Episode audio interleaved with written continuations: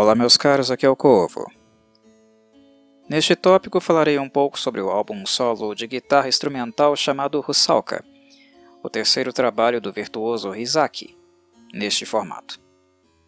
Com este, novamente o japonês opta por uma abordagem mais concisa, nos mesmos moldes de Back to Nature, mini álbum de 2019. Tal característica não é exclusiva de Hisaki, vale mencionar. Já é tradicional e recorrente há algumas décadas que artistas japoneses não se dediquem a álbuns tão longos. E isto se acentuou ainda mais a partir da ascensão das plataformas de streaming. Algumas gravadoras ainda preferem que seus artistas produzam álbuns longos, com mais de uma hora de duração, enquanto outras têm a predileção por álbuns com a metade deste tempo, no máximo. Na Terra do Sol Nascente, encontramos ambos os cenários. No caso específico de Hisaki, este modus operandi tem sido mais confortável para ele em virtude do excesso de trabalho. O ouvinte mais maldoso e mal informado tende a associar álbuns curtos com preguiça, como se um artista não estivesse muito inclinado a trabalhar e a produzir muito material. Mas tal percepção, no caso de Hisaki, é completamente equivocada. Nos últimos anos, a agenda do guitarrista esteve muito mais cheia do que nunca. Hisaki precisou dividir o tempo entre carreira solo e suas outras duas bandas, Júpiter e Versailles. Além de estar escrevendo composições totalmente instrumentais para Russalka, coisa não muito simples de fazer, ele estava trabalhando ao mesmo tempo com músicas para Júpiter e outras para Versailles, que deve lançar um álbum novo muito em breve, pelo que tudo indica. O que não tem faltado para o japonês é trabalho.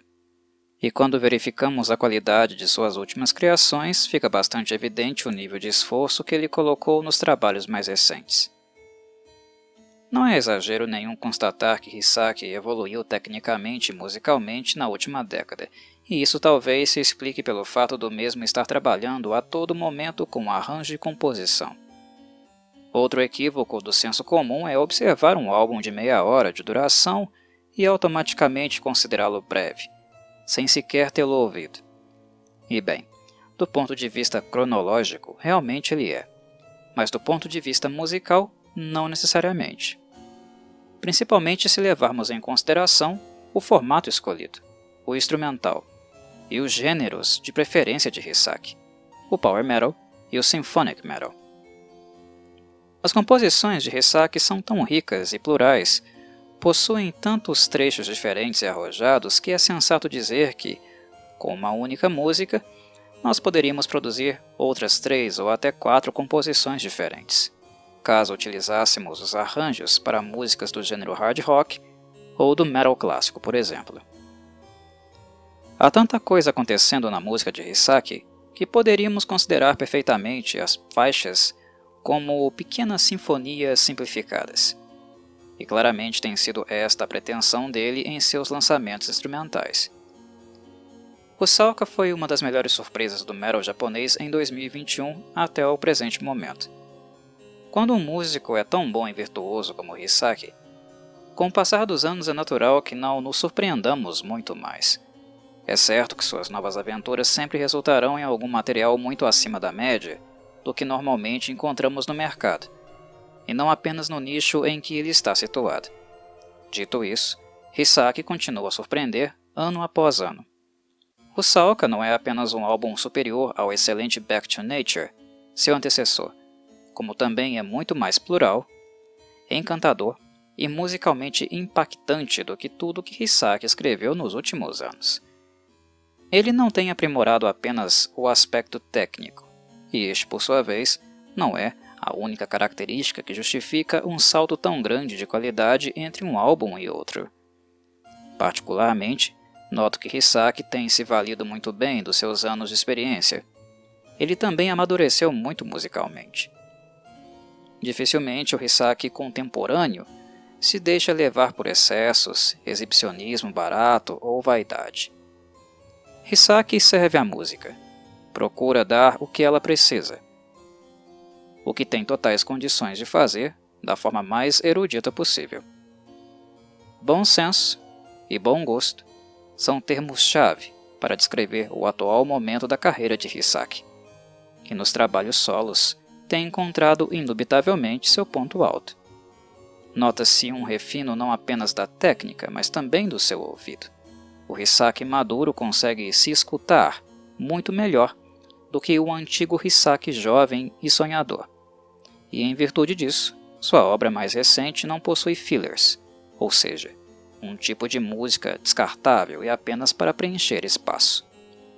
Cada segundo possui conceito, objetivo e norte, coisas muitíssimo bem esclarecidas para ele, que confecciona as melodias e harmonias como um verdadeiro mestre. Do ponto de vista conceitual, surpreso também fiquei pelo interesse do guitarrista em cultura eslava. Russalka é uma figura mitológica desta região da Europa, ligada a noções de fertilidade e alguns outros sentidos pejorativos, que mencionarei daqui a pouco. Mas antes de fazê-lo, preciso grifar que o interesse de Hisaki na Europa não é novidade. A música dele é completamente influenciada por grandes nomes da música clássica, algo que falei mais aprofundadamente em vídeos anteriores sobre ele. Tanto no guarda-roupa, ou seja, naquilo que o insere dentro do movimento visual kei, quanto na parte musical, estrutural, de composição, Hisaki sempre foi um japonês virtuoso de espírito europeu. O que me chamou a atenção aqui, no caso, não foi esta paixão enorme pelo passado do velho continente, mas sim pelos elementos pertencentes à cultura eslava. Ao fato dele estar buscando inspiração neste cenário, coisa que não me recordo de ter visto anteriormente em sua carreira. Resumindo o personagem, Rusalka assume sentidos diversos, dependendo da época em que a mitologia está sendo narrada. Como já mencionei, em eras pagãs, Russalka foi associada à fertilidade e agricultura. Mas em tempos mais recentes, mais especificamente no século XIX, o termo Russalka passou a ser utilizado para se referir a espíritos malignos. Se Russalka fosse oriunda do Japão, ela certamente seria considerada um yokai.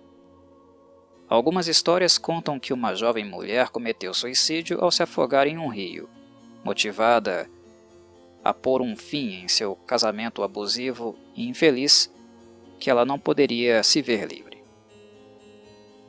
Outras versões contam que a jovem foi afogada pelo próprio marido, após o mesmo descobrir que ela estava grávida. Após a morte, o espírito da jovem passa então a assombrar o rio, o que continuará até que ela seja vingada. De aparência linda e jovial, o Salca atrai jovens rapazes até as margens do rio, e hipnotizados, eles entram nas águas e acabam se afogando, o que faz dela uma espécie de sereia de água doce, digamos. Em algumas versões da cultura eslava, ela ainda é narrada como uma entidade metamorfa, capaz de se transformar no ideal de beleza de uma vítima específica, que fica completamente incapaz de resistir a seus encantos. A faixa título, em termos musicais, é uma das melhores composições que Hisaki escreveu desde os tempos áureos da Versalhes. Analiso que a mesma condensa perfeitamente todas as suas facetas, todos os aspectos de sua identidade e personalidade.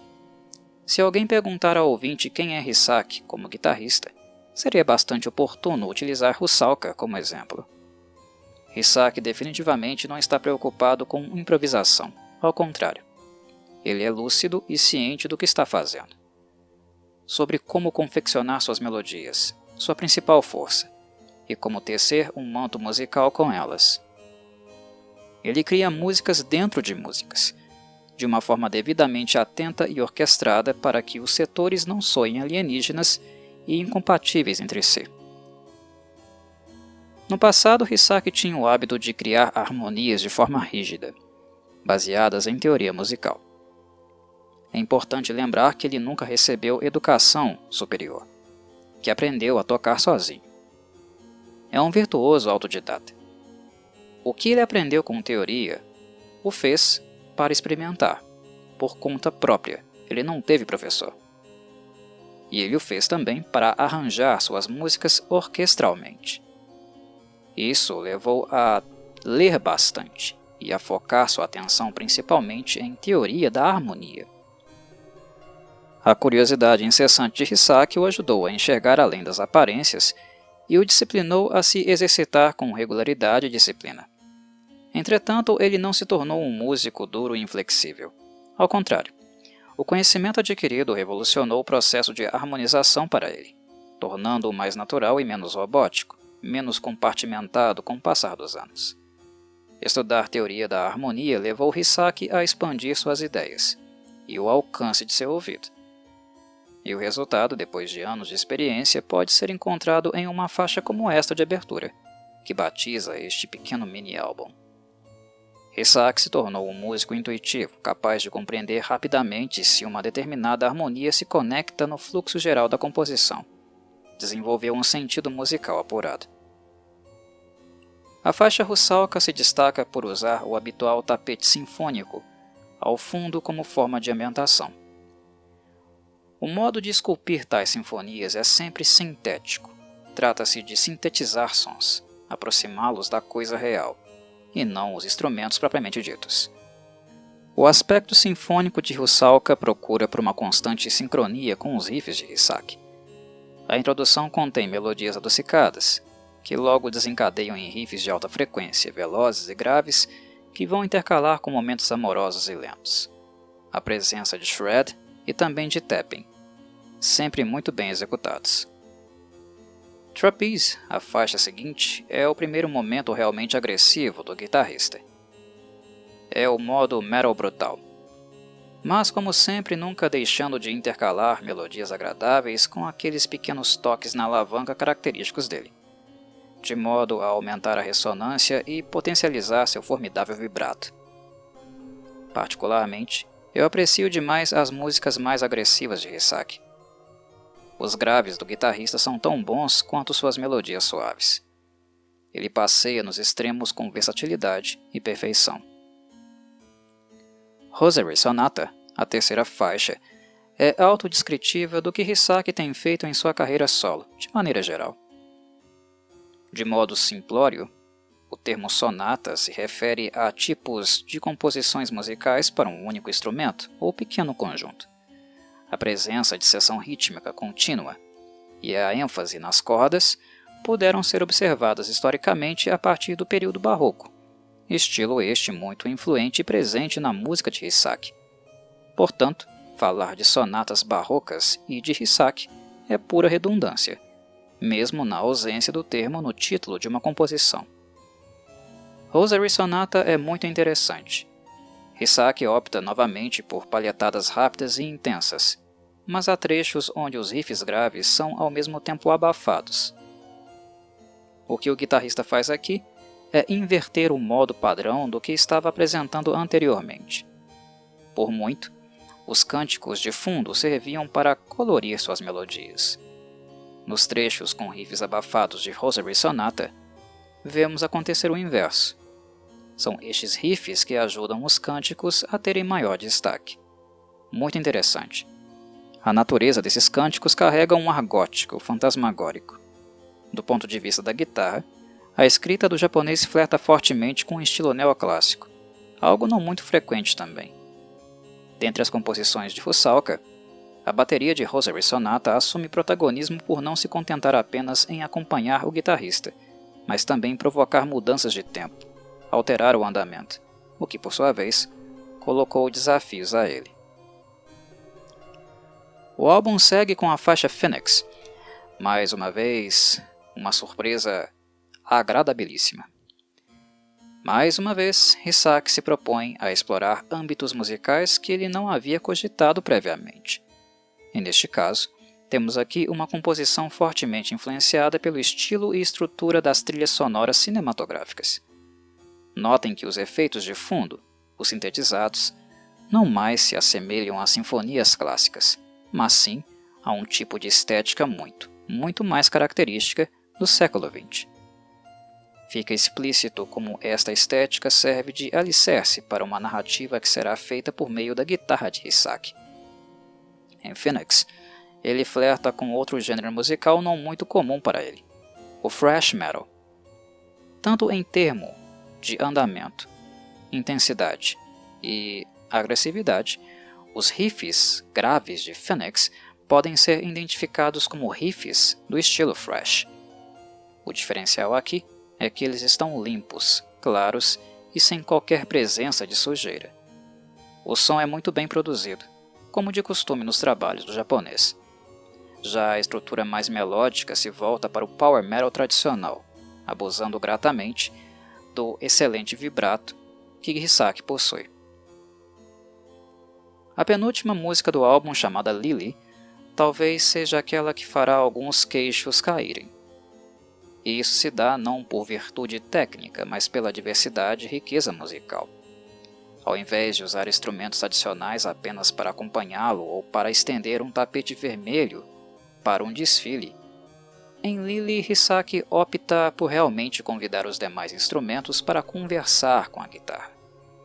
Aqui temos guitarra e teclado sincronizados, uso de cordas adicionais que nos remete a harpas e violinos. Como já feito previamente no álbum Back to Nature, Hisaki também volta a utilizar samples eletrônicas em trechos pontuais, mas com objetivo unicamente percussivo. Lily é uma música diversa e muito agradável. Possui o traço ímpar das melhores serenatas. Para fechar o álbum, temos finalmente a música All for Love, que nada mais é do que o clamor romântico em escalada de Hisaki, já bastante conhecido dos trabalhos com a Versalhes. Música muito suave, acentuadamente livre e também muito breve. All for Love tem muitas coisas para dizer, e as diz sem se tornar prolixa. Em pouco mais de 3 minutos de duração, acompanhamos a alternância entre trechos rítmicos rápidos e intensos, que estrategicamente se retiram, diminuindo sua velocidade para que Hisaki seja colocado mais à frente, de forma melosa e destacada. Uma baladinha que apetecerá o paladar dos apreciadores mais românticos do guitarrista. E eis o trabalho, nada mais a acrescentar. É Hisaki, meus caros. Dele sempre se espera excelência. E com Rusalka, novamente encontramos. Um forte abraço e saudações, Corvides.